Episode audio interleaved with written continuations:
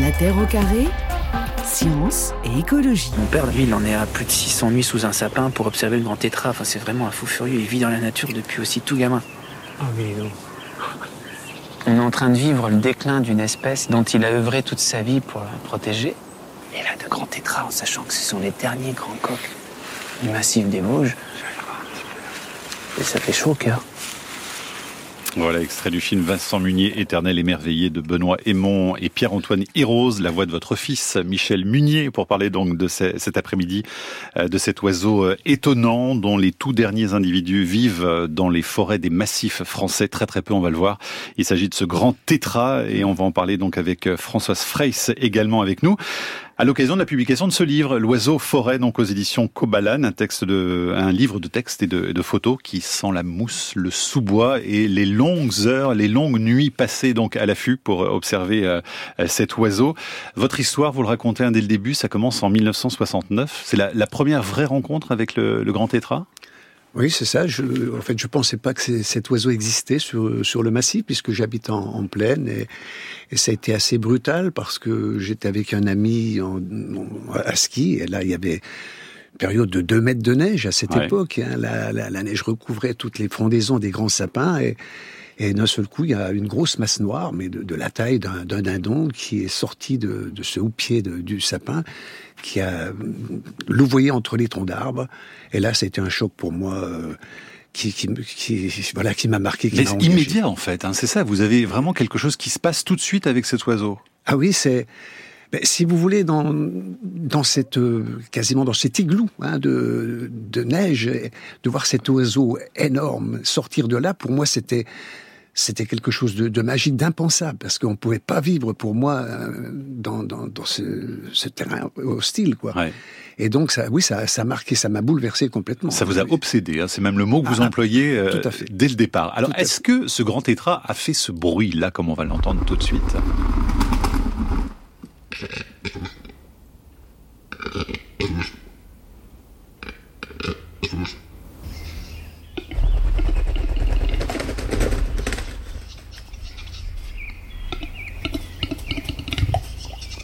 C'est quand même étonnant, non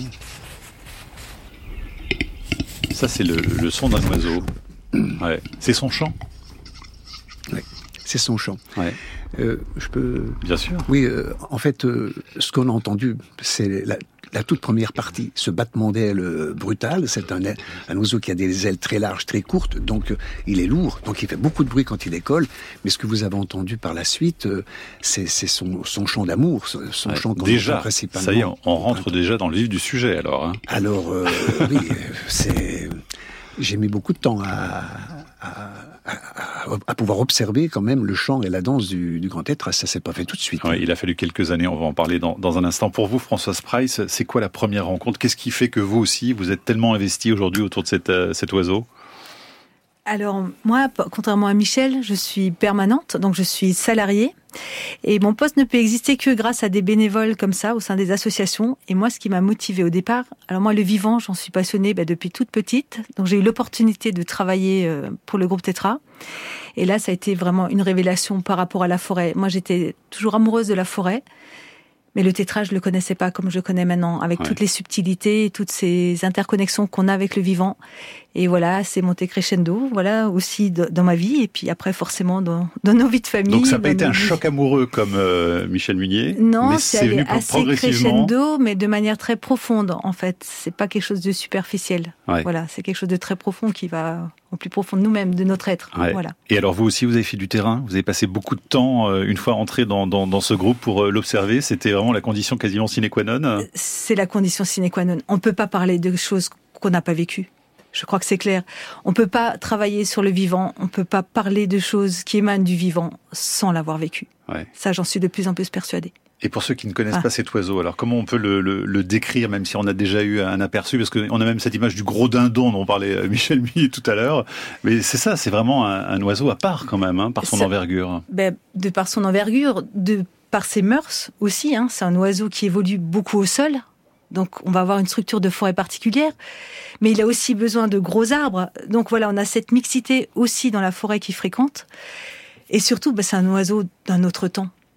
Clairement, quand on, quand on voit, même quand vous regardez des, des images ou qu'on vous l'entendez s'exprimer à travers son chant, ça, enfin voilà, c'est vraiment un oiseau qui vient, qui vient pour nous qui vient d'un autre âge. Hein. Il y en a combien aujourd'hui dans, dans, les Vosges, Michel Munier? Alors combien il en reste? Parce que ah disons, ben, on les compte sur les doigts d'une seule main, mais c'est ça quasiment. Oui, hein. mais, mais, c'est ça. Alors, on pourrait être prétentieux en disant, mais comment vous pouvez savoir dans cette forêt immense euh, on, sait où, se situent ces oiseaux-là, on connaît les, les, la structure forestière, et en même temps, donc c'est un oiseau qui, qui marque bien son territoire. Hein, et il a des crottes qui sont d'une forte taille, et il en mmh. fait. D'ailleurs, vous en avez apporté des crottes euh, de Il faudrait quand même nous en parler parce eh ben, que vous étiez très fier de vos crottes en arrivant dans ce studio. Ah ben, hein. Exactement. Ça ressemble un peu à des curlis dans mon dans mon souvenir. Voilà, c'est hein ça. Ça ressemble un peu à des curlis. Et en fait, c'est moins crunchy peut-être que le curly. oui, oui, oui, oui. Et, et en fait, euh, ces crottes, c'est un reste de, de végétaux hein, digérés, donc ça, ça, a une odeur de sapin. C'est assez, assez extraordinaire. Euh, elles, sentent encore celles que vous Celles-là, non, sont, sont sèches, mais on, peut tout, tout, un hiver les garder en, les humidifiant un petit peu. Et elles dégagent un petit peu l'odeur de sapin. Il faut savoir quand même que du fait que ce sont des végétaux euh, très ligneux, il fait beaucoup de crottes. Il fait à 60 crottes environ par jour. Ah oui, c'est de la bonne et, cadence, souvent, il les dépose sur le bord d'un chemin, là où il longe, ou sur une roche, ou sur une souche. Donc, euh, les forestiers eux-mêmes euh, nous indiquent souvent où se trouvent les crottes. Et, Donc, c'est une façon de le trouver de le repérer en voilà, tout cas. Voilà, donc c'est vraiment l'indice qui, qui nous permet de savoir beaucoup de choses euh, au niveau des saisons, où il se situe, au niveau de sa nourriture. C'est, Mais est-ce que ça veut dire que ces crottes, vous en trouvez aussi de moins en moins Ah bah bien sûr. Hein Elles se ah, font rares comme l'animal, évidemment. Ah oui, oui, oui. Euh, Mais sur le chiffre dont parlait Mathieu, est-ce que vous avez quand même un chiffre à donner ou pas? Oui, alors donc, euh, on fait des observations au niveau des indices, mais on, on pose aussi des appareils photo automatiques, à déclenchement automatique dans les clairières, dans les zones que l'on a pu faire travailler par l'ONF et, où les oiseaux viennent, parce qu'on sait un petit peu quel, habitat il aime venir. Et donc, avec les pièges photos et les prospecteurs, on arrive à être très proche de, la vérité. Et c'est quoi alors la vérité? on, a, on, est proche de trois oiseaux, trois, oiseaux, ah. trois mâles, pardon, et à peu près autant de femelles. C'est un peu plus difficile au niveau des, des, femelles. Et en plus, ce sont des oiseaux sédentaires hein, qui ne se déplacent pas beaucoup. Hein. Quand ils ont un, bon secteur, ils restent sur le même secteur. Donc effectivement, la population s'éteint. Faisons un point. Euh, au XXe siècle, par exemple, dans les années 30, il y avait combien de, de tétras dans, dans, les Vosges, par exemple? On n'a pas vraiment d'indice dans les années 30, mais on, on peut supposer qu'il y en avait à peu près 5 ou 600. Là, dans les années 70, l'inventaire nous donnait 250, à peu près 250 coques. Donc, les, ouais. Ben, ça a été très. Quand vous découvrez cet animal, il y en a à peu près, euh, voilà, 200. Il y, en a minimum 250 parce que là, le, 250 coques, oui. Parce que le suivi n'était pas celui qu'on a. Et donc aujourd'hui, Françoise Price entre 3 et 4. on a moins de 10 individus sur l'ensemble de la montagne vosgienne. Ça veut dire que c'est quoi C'est fini pour cet animal? Clairement, oui. Clairement, on est, on est au seuil de l'extinction. Actuellement, mm. on contacte sur nos appareils les, derniers individus. L'espèce maintenant, elle est, voilà, est trop réduite pour pouvoir, euh, pour pouvoir espérer, on va dire, une reconquête. Ils se reproduisent pas? Il n'y a pas de, de bébés? Ils pourraient se reproduire, mais ce sont des oiseaux très vieux. On le voit sur nos appareils, on voit les, les coques ont les becs très crochus, donc ce sont des vieux oiseaux. Donc ils sont pas en forme. Voilà, et pareil, des vieilles poules. Et on sait très bien que plus euh, voilà, plus ces individus sont vieillissants, moins la capacité de mm. reproduction est, importante.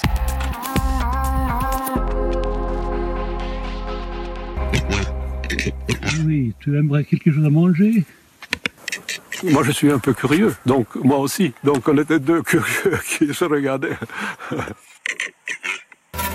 Comment interpréter ce comportement? Le tétras traîne depuis longtemps une réputation de coq fou quand il s'approche trop près de l'homme. Mais cette proximité lui joue des tours. Le contact l'affaiblit. Il faudrait deux fois plus d'individus pour que la population soit stable. Le plus gros oiseau forestier de France est donc en danger.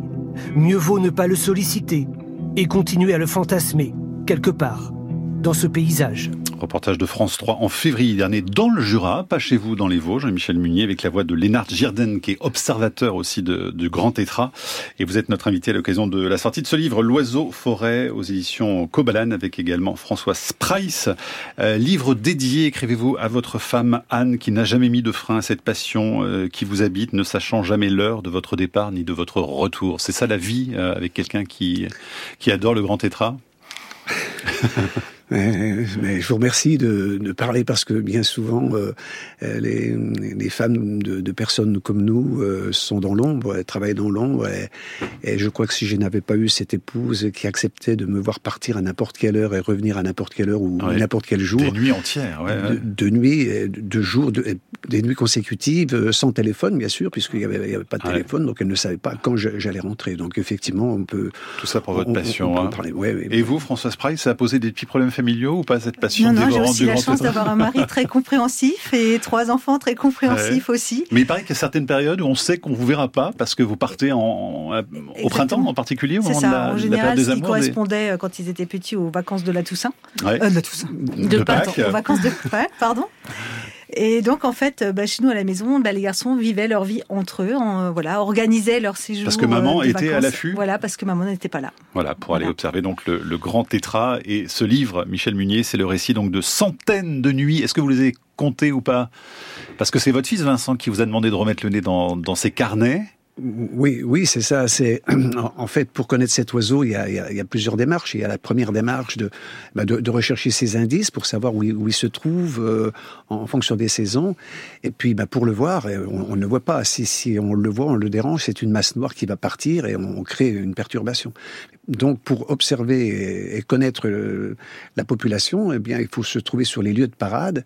Donc, déjà voir le, lieu de parade où, il se trouve et puis euh, passer la nuit entière. Euh, La technique, c'était de d'aménager une cache, bien souvent sous un sapin aux branches basses, et puis d'arriver vers 16-17 heures, de se glisser là et de ne plus bouger jusqu'au lendemain 10 heures, midi, mmh. en fonction de, de son champ. C'est-à-dire que pendant 18 heures minimum, on ne bouge pas, on est dans un sac de couchage. Et on tient le coup et la passion, la passion nous fait tenir le coup. Pardon, oui. mais il y a des petites questions pratiques qui se posent Même quand même dans ces cas-là. Ouais. si, si, non, mais si. Alors donc, euh, voilà, faudra poser la question à François. C'est plus difficile pour une femme, mais pour un homme, c'est c'est facile. Vous êtes dans la nature, ouais. vous, vous êtes à genoux, donc vous, vous avez toujours un, un, petit endroit où vous allez. Euh, donc vous pouvez quand même un petit peu sortir, un minimum. Ah non, non, pas du tout. Ah non, pas du tout. Ah, donc c'est dans la tente. Tout ça, c'est dans la tente. Mais il n'y a pas de tente. C'est sous les sous les branches des sapins. Il n'y a, pas de toile, il n'y a pas de tente. On est sous les branches. Même camouflé, ça marcherait pas. Même si vous, une, si une vous toile aviez, camouflée. Oui, une... Je l'explique dans, dans, dans, mon livre. Voilà, il y a, y a, des, des tentes de camouflage, des tentes d'affût. Ouais. Euh, moi, moi je, à certains moments, j'ai abandonné très rapidement parce qu'en fait, j'ai l'impression de m'imposer à, à, cette, à cette faune qui était là. Et quand vous êtes dans une toile, vous n'entendez pas les bruits. C'est un, une paroi qui vous casse des, des ambiances et des bruits. Ouais. Donc, euh, il faut être dans le milieu directement. Ah oui. Hein, clairement. Price. Oui, oui.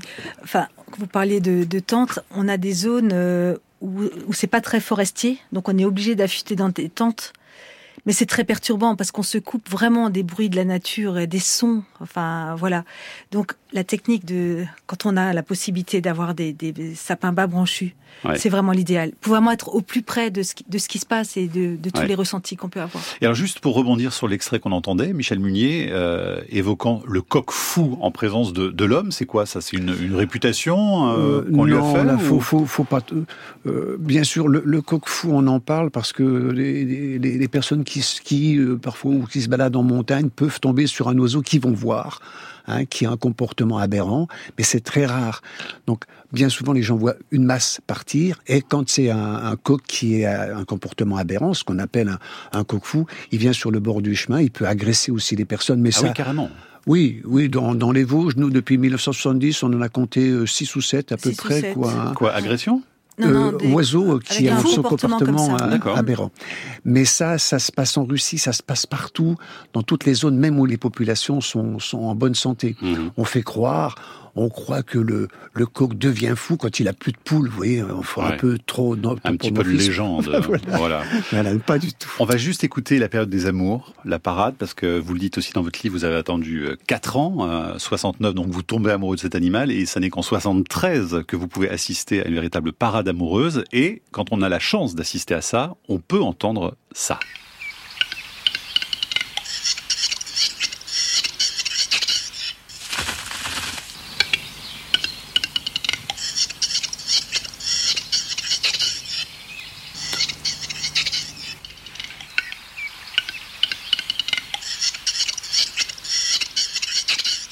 Qu'est-ce qu'on Price, alors Alors, donc là, c'est un coq avec les différentes strophes de son chant, parce qu'on décrit plusieurs, euh, plusieurs, euh, comment dire, plusieurs strophes dans son chant. Il y a ce qu'on appelle euh, le cisaillement, c'est ce qu'on entend encore là. Vous avez quelque chose de très gluttural, le coup de bouchon, c'est. Ouais, vous le faites très bien. Vous le faites vachement bien. Voilà, donc c'est ce qu'on entend aussi. Et voilà, et donc plus l'oiseau va être excité, et plus cette phase de cisaillement souvent prend de l'importance. Et tout au début, si je me souviens bien, il y a une partie, ce qu'on appelle le cri de cochon. Oui, on l'entendait bien. Ouais. Voilà, Mhm. ce qu'on appelle le cri de cochon. Ouais, mais ça ressemble vraiment à ça, appelle. Et Voilà. qu'est-ce que ça veut dire alors ces, ces strophes là justement? Le pop ça veut dire quoi? Le cisaillement ça veut dire quoi? Et le cri de cochon ça veut dire quoi? Alors là, ça fait partie des grands mystères auxquels moi je ne saurais pas répondre. Mais ça ne veut pas dire je suis le plus beau mâle et choisis-moi, euh, femelle Aussi, ben, de toute façon, le Ah, chant des c'est ça le oiseaux, but, hein. euh, tous les oiseaux, donc je suis le plus beau, venez, euh, venez vers moi. Et bien sûr, il y a le chant, puis il y a aussi les, les, les, les sons, là, là, vous entendez les souffles, la, la danse. Ça, ça, la, la danse, euh, ça, c'est comme une percussion, à la limite, ça porte beaucoup plus loin que ce chant qui est très faible. hein. Mais, mais, mais ce chant, donc, euh, à un certain moment, on a du mal d'expliquer, mais il, il commence, il y a comme une excitation, hein, il y a un et, et puis ça s'accélère, ça s'accélère, donc l'excitation monte, et puis il y a ce fameux coup de bouchon, Françoise l'a, l'a, l'a très bien fait. Et elle va nous Qui- refaire d'ailleurs, parce qu'elle le fait tellement bien. Oh là là Voilà, voilà, elle a l'habitude de déboucher des bouteilles peut-être. C'est- pour ça qu'on l'appelle le coup de bouchon, c'est Ouais. hein, le, le Bah bouchon ouais. qu'on retire d'une bouteille. Et ensuite, il y a cette, cette troisième phase qui est ce qu'on appelle le cisaillement. Et à ce moment-là, c'est l'extase. Et il, il, est- il devient sourd. hein. Tout le, le sang monte au niveau des. Il devient sourd. Et, et il devient sourd, il n'entend plus. Ouais. Et ça, les chasseurs euh, connaissaient ce, ce- cette démarche et ça leur permettait, après le coup de bouchon, de pouvoir faire trois pas Euh, pour avancer proche de, de, de l'oiseau, puisque Sans ça se passait de nuit. Voilà. Il ent- il n'entendait pas les pas de l'homme, donc il se cachait. C'était une technique que les, les chasseurs appréciaient beaucoup parce que c'était Ouais. quand même, bon, il fallait pouvoir l'approcher au plus près parce qu'ils le tiraient bien souvent de nuit. Les chasseurs qui euh, sont la raison de l'extinction du, du grand tétra dans, dans les Vosges? Non, non, je crois qu'il faut pas mettre. euh, euh, par contre, euh, quand on a interdit la chasse dans les Vosges, quand il a été arrêté en 72-73, hein, enfin 73, euh, il y avait encore des oiseaux. La population aurait pu remonter, mais effectivement, la population avait quand même baissé parce que il y a eu quand même des abus. Il y a eu même du braconnage qui s'est poursuivi après l'interdiction. Et la chasse a eu un impact, mais c'est pas elle qui a. On reviendra que- dans un instant voilà. sur les, les raisons de l'extinction parce qu'elles sont assez nombreuses. Il y a l'habitat, il y a le tourisme, etc. Le réchauffement climatique euh, aujourd'hui, il y a plein de choses et il y a des messages aussi. Oui, on a Camille. justement Thierry qui nous dit sur franceinter.fr attention, votre émission peut être à double tranchant. À chaque fois que vous signalez la présence d'animaux menacés sur un territoire, vous pouvez attirer les chasseurs. Ouais. Est-ce que. euh, qu'est-ce que- Alors justement, il n'y a pas d'indice dans le livre. Hein. Ça Alors, vous le voilà. précisez d'ailleurs à la fin. Voilà. Il n'y a pas de lieu, pas de commune Oui. pour éviter une sorte Oui. de euh, tourisme. ou euh, de- ce monsieur qui parle, vous pouvez, euh, euh, vous pouvez faire venir des chasseurs. Quels chasseurs Le chasseur au fusil, non, parce que maintenant c'est quand même bien suivi. Un chasseur qui vient braconner un, un tétra. Chez nous, et même dans le Jura, je pense que c'est c'est quand même rare. Ce qui peut être gênant, c'est effectivement les, les photographes. Hein, quand un photographe sait qu'il y a un oiseau rare, eh ben, il, il va y aller et tous les photographes n'ont pas un comportement euh, naturaliste de respect Hmm. euh, de, la, de, de cet animal.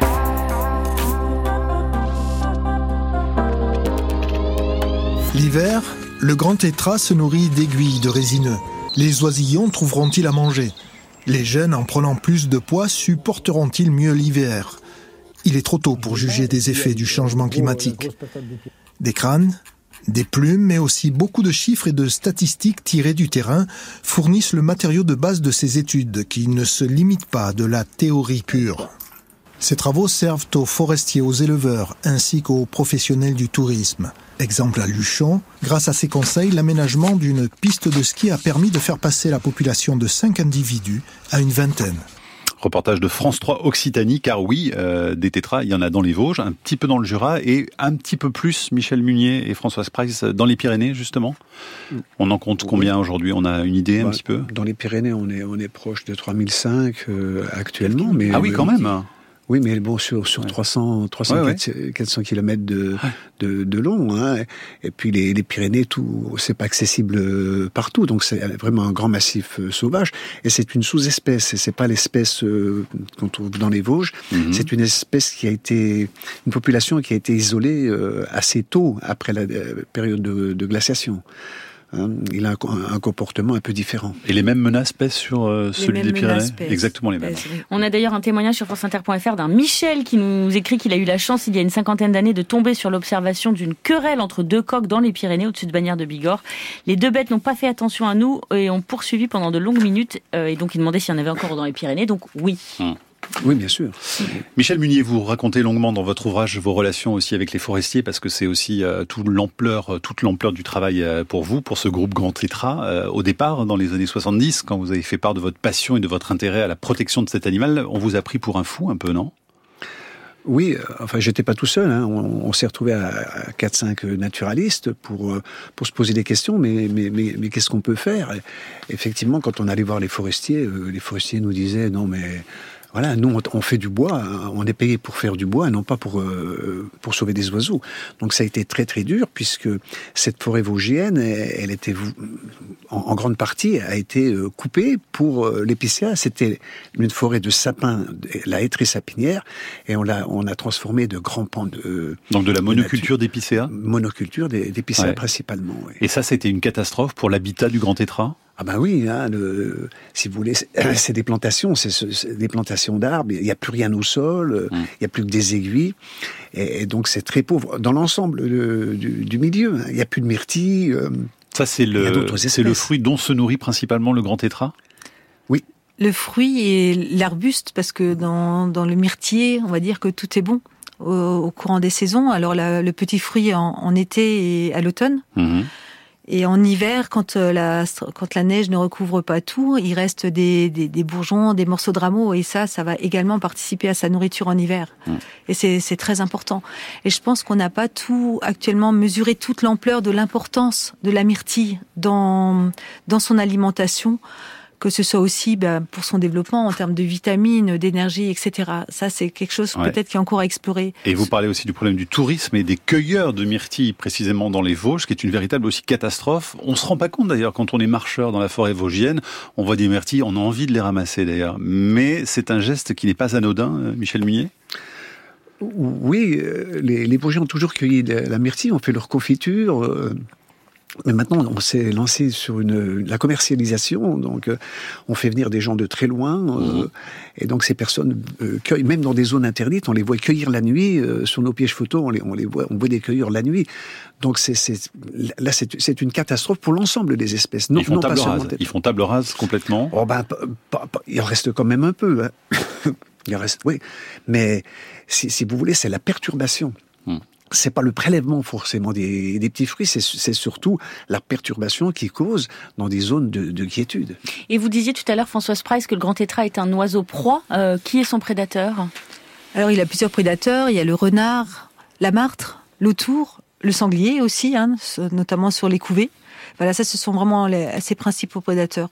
Et les, ces prédateurs-là vont prendre plus d'importance quand le milieu sera, on va dire, euh, banalisé, c'est-à-dire plus votre forêt va devenir homogène en termes de structure, et plus ces prédateurs vont pouvoir prendre de l'importance. Et en quoi la neige est aussi une aide pour se protéger des prédateurs alors Il y a moins, quand il y a de la neige, il y a moins de nourriture accessible pour les prédateurs, donc il y a moins de prédateurs dans ces zones-là. Et les oiseaux peuvent aussi mieux voir les prédateurs arriver. Mhm. Donc quand il y a de la neige, ce sont des oiseaux qui sont un peu les, qui, sont, qui se promènent un peu comme des princes. Mais ils sont visibles aussi quand même. euh, Ils sont visibles, mais ils peuvent euh, mieux voir un prédateur surtout ter- terrestre arriver et donc pouvoir se percher. Une question de, de Marie sur franceinter.fr. Est-ce qu'il ne serait pas possible de réintroduire euh, un, des grands tétras dans les Vosges, en l'occurrence, à partir des populations d'autres pays en particulier Michel Munier là, vous, passez, vous posez une question très, très douloureuse euh, qui demande beaucoup, beaucoup d'explications. si on n'a pas résolu les causes de la disparition, on ne va pas remettre des oiseaux. Donc là, entre autres, euh, la forêt, si on a réussi avec l'ONF à améliorer l'habitat, au niveau du tourisme, il y a un développement d'un touriste qui incontrôlable, où les gens vont partout. Donc euh, aller chercher des oiseaux dans les pays du Nord pour les ramener sur le massif des Vosges, c'est les condamner à une mort certaine. Donc euh, au niveau éthique, est-ce que vraiment on considère que c'est de la matière, tout simplement, et on peut s'amuser avec ces oiseaux-là? C'est pour, pour moi, personnellement, c'est, c'est assez terrifiant. Et il y a un programme dans les Vosges de relâcher d'oiseaux euh, en 2023, donc cette année. Mmh. Il faut s'appuyer aussi euh, sur euh, les essais. Est-ce qu'il se posait la question Il y en a eu en France déjà Est-ce qu'il y en a eu? Alors il y en a eu en France. Il y en a, il y en a eu plusieurs. Il y en a eu dans les Vosges. Bon, c'était un fiasco, ça n'a pas duré longtemps. Mais il y en a eu dans dans le Massif central. Et là, pendant 25 ans, un, homme qui a fait un travail incroyable, de, il, il, il a élevé et réintroduit euh, à peu près 800 oiseaux, et il en reste actuellement une vingtaine, et on parle donc de remettre des oiseaux. Si vous voulez, c'est toujours une manipulation pour maintenir des oiseaux artificiellement. Donc ça marche pas. Ça on passe de 800 à 20 aujourd'hui. Euh, en Suède aussi, ils ont fait des, essais de réintroduction Non, en, en Suède, en Suède, on a encore des populations euh, naturelles, mais il y a des choix qui sont faits actuellement pour éventuellement rechercher des oiseaux en Suède ou en Norvège pour les amener euh, notamment sur le massif des mhm. Vosges. Mais donc ça veut dire pardon que la France est spécifique sur l'extinction du grand tétra et Hélène demande euh, au niveau mondial en fait c'est vraiment en France qu'il est qu'il est le plus menacé? Bah, Actuellement parce qu'on est dans, en limite sud de son aire de répartition. Mais globalement à l'échelle de, de son aire de présence, les menaces les menaces sont là. C'est ce qu'on peut lire dans, voilà, actuellement dans plusieurs articles, et notamment par rapport aussi aux modifications climatiques. Il y a aussi tout notre, notre comportement, Michel l'a évoqué, par rapport au tourisme. Et on en a beaucoup parlé suite au, déconfinement. On, s'est retrouvé avec un autre type euh, de pratiquants en pleine nature, où c'est plus forcément de la de la contemplation ou un, un tourisme doux. doux. Mmh. On est beaucoup dans de la consommation, et cette consommation de, de nature, elle se fait souvent aussi hors de sentiers, hors des sentiers, et de jour comme de nuit. Et ça, c'est aussi très perturbant. On parle évidemment du grand tétra, mais est-ce qu'il y a d'autres espèces, par exemple dans les Vosges aussi, qui paient un lourd tribut au changement de l'habitat, au développement du tourisme, au réchauffement climatique euh, Michel Munier, est-ce qu'on pourrait faire des parallèles avec d'autres espèces? Oh, oh, Alors, c'est c'est assez particulier. Le, tétra, c'est comme un, un lourd qui, se déplace au sol, qui a un vol lourd, donc il, est soumis à la prédation. Est-ce qu'il y a du dérangement d'autres Oui, il y a, il y d'autres espèces. Alors, est-ce qu'elles vont disparaître? C'est pas sûr. On peut parler par exemple de, la gelinotte, hein, qui est aussi un, petit gallinacé et qui, qui mmh. disparaît. Alors il disparaît beaucoup plus parce qu'on a plus, on a pas tellement l'habitat. L'habitat a, été perdu. Mmh. Mais on a effectivement un glissement. Tous les oiseaux du froid, déjà, vont, vont, vont, vont, aller vers le nord. Il y a eu une modélisation qui a été faite en 2017 et qui, qui montre bien euh, qui montre bien cette euh, régression des populations. La régression et, le, et le, ah, déplacement aussi bah, géographique. Hein, Même dans le sud de la Suède et de la Norvège, les populations vont, vont, disparaître. On va écouter un peu le, le, troglodyte mignon, parce que c'est Vincent Munier qui nous a envoyé justement ce son, et c'est histoire de nous mettre dans les conditions que, vous vivez, par exemple en forêt. C'est un oiseau que vous entendez beaucoup euh, quand vous êtes dans les Vosges oui, oui. Alors pour, pour moi, c'est quelque chose. C'est un oiseau extraordinaire. C'est celui qui, qui, qui me remonte le moral, on va dire, ou qui remonte le moral, bien sûr. Euh, pour moi, c'est Françoise en a parlé tout à l'heure. C'est la voix de l'insignifiant qui est partout. On le trouve, on, peut même le trouver en ville, on le trouve en plaine, en, C'est un passereau, hein, c'est ça. C'est un petit passereau qui a, qui a le, le, poids d'une noix. Hein, et qui se et qui se balade. il, est souvent seul et il chante. Quand vous entendez son, chant qui est qui est perçant, c'est ça me fait penser à toutes ces petites voix, ces petites voix de insignifiantes qui disent mais attention, on est encore là et qui nous donnent un peu d'espérance.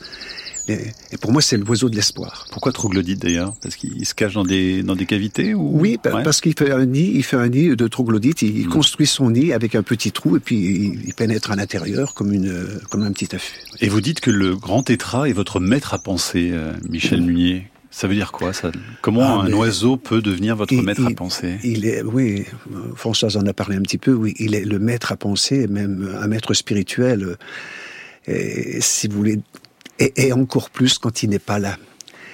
Quand vous passez 18 heures dans sa forêt, quand vous le voyez, bon, c'est magnifique, là, on pourrait le décrire, mais, mais quand il n'est pas là, vous attendez, vous êtes dans ces forêts assez magnifiques, avec ces grands arbres, hein, qui, qui plongent leurs racines. À certains moments, vous, vous, vous méditez. Il, il- il vous, il vous rend méditant, vous bougez pas.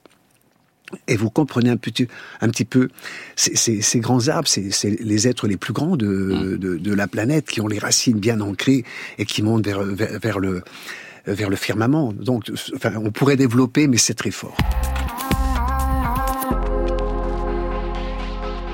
Par le grand tétra coq de bruyère, donc cet après-midi avec nos invités Michel Munier et Françoise Price. Et des questions, Camille Oui, ben, plutôt des témoignages pas mal sur franceinter.fr pour ceux qui auraient un petit doute sur le grand tétra. Alors, euh, il y a un gros, gros forcing sur Sissi l'impératrice. Ah hein.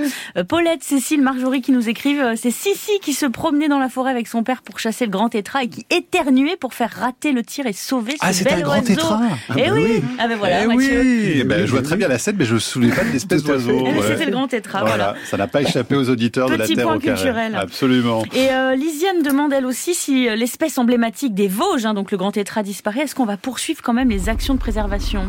On l'entend là, le grand tétra, hein, pendant que vous nous, vous nous répondez. Ah, euh, alors bien sûr, ça, ça, c'est- c'est c'est la- la- cette question qui est délicate parce qu'on est en train de nous dire mais quand il y aura plus d'oiseaux, donc on pourra revenir à des forêts de production et on pourra toutes les, les- aller là où on veut au niveau du tourisme, principalement dans, dans les, les espaces préservés. Et ça, ce serait un drame. Cet oiseau euh, nous a donné un héritage, et cet héritage, on, on- on doit poursuivre. Parce qu'en fait, c'est une espèce parapluie. Là où il est, là où vraiment cette forêt est bien structurée, il y a beaucoup d'autres espèces qui sont là. Donc il est très important de poursuivre. Je voudrais juste rajouter une chose, c'est que nous avons, à un certain moment, nous, naturalistes, euh, commis l'erreur de se dire, s'il y a une espèce rare, il faut protéger l'espace. Et quand, malheureusement, quand l'espèce n'est plus là, eh bien, on protège plus l'espace. On doit faire le marché en arrière. Il faut protéger les espaces et, et les espèces qui sont dedans y vivent. Françoise Price, donc c'est une, une réponse déjà à cette question de à quoi ça sert de continuer le combat aujourd'hui, alors qu'on sait il y a trois individus mâles aujourd'hui, euh, que dans quelques années à peine, hein, ils, en plus ils sont vieux, pas en forme, il y aura plus de tétra dans les Vosges. Et pourtant vous continuez à vous battre hein Oui, parce que au-delà du tétra, c'est toute une forêt qu'on défend, hein, tout, tout son habitat forestier. En fait, le tétra a été la- le socle visible euh, de, de notre combat quelque part. Mais derrière, derrière ça, il y a tout un, tout un écosystème forestier avec euh, toute une naturalité derrière pour laquelle il faut continuer, continuer ce Mhm. travail. Même si le tétra n'est plus là, on va dire que c'est lui qui nous a montré le chemin pour arriver à, à ce type de forêt compte tenu de ses exigences. Et c'est pour ça qu'il faut continuer. Mais vous arrivez à là. embarquer les forestiers avec vous? Le, le grand public, évidemment. J'imagine que beaucoup de gens euh, sont sensibles à votre action. Mais les, les sous-estimer les forestiers, forestiers. par exemple, Après, cette- on est tous humains, donc forcément, il y en a qui seront plus ou moins sensibles, hein, comme, comme Mhm. chacun, on est dans la diversité des individus. Mais clairement, au niveau des forestiers, moi, je me fais pas de soucis au niveau des forestiers, même si politiquement on nous dit que ce sera un problème. Non, je ne pense pas. C'est- leur fond, comment dire, leur fond de, de dossier de, de travail pour leur- la forêt et toutes les espèces associées. Vous leur rendez hommage dans, dans le livre aux forestiers qui ont été précurseurs dans leurs interventions sur les massifs des sous-populations suivies. Donc ils ont joué un rôle très important aussi, Michel Munier, Ah oui, à oui, vos oui, côtés. euh, hein. vraiment, euh, on peut les remercier parce qu'en fait, un, forestier, quand on lui dit qu'il il a un rôle à jouer sur l'ensemble, la vie globale de la forêt, et qu'il se dit je suis plus un coupeur de bois, et là, c'est c'est très important. La Terre au carré est un podcast France Inter.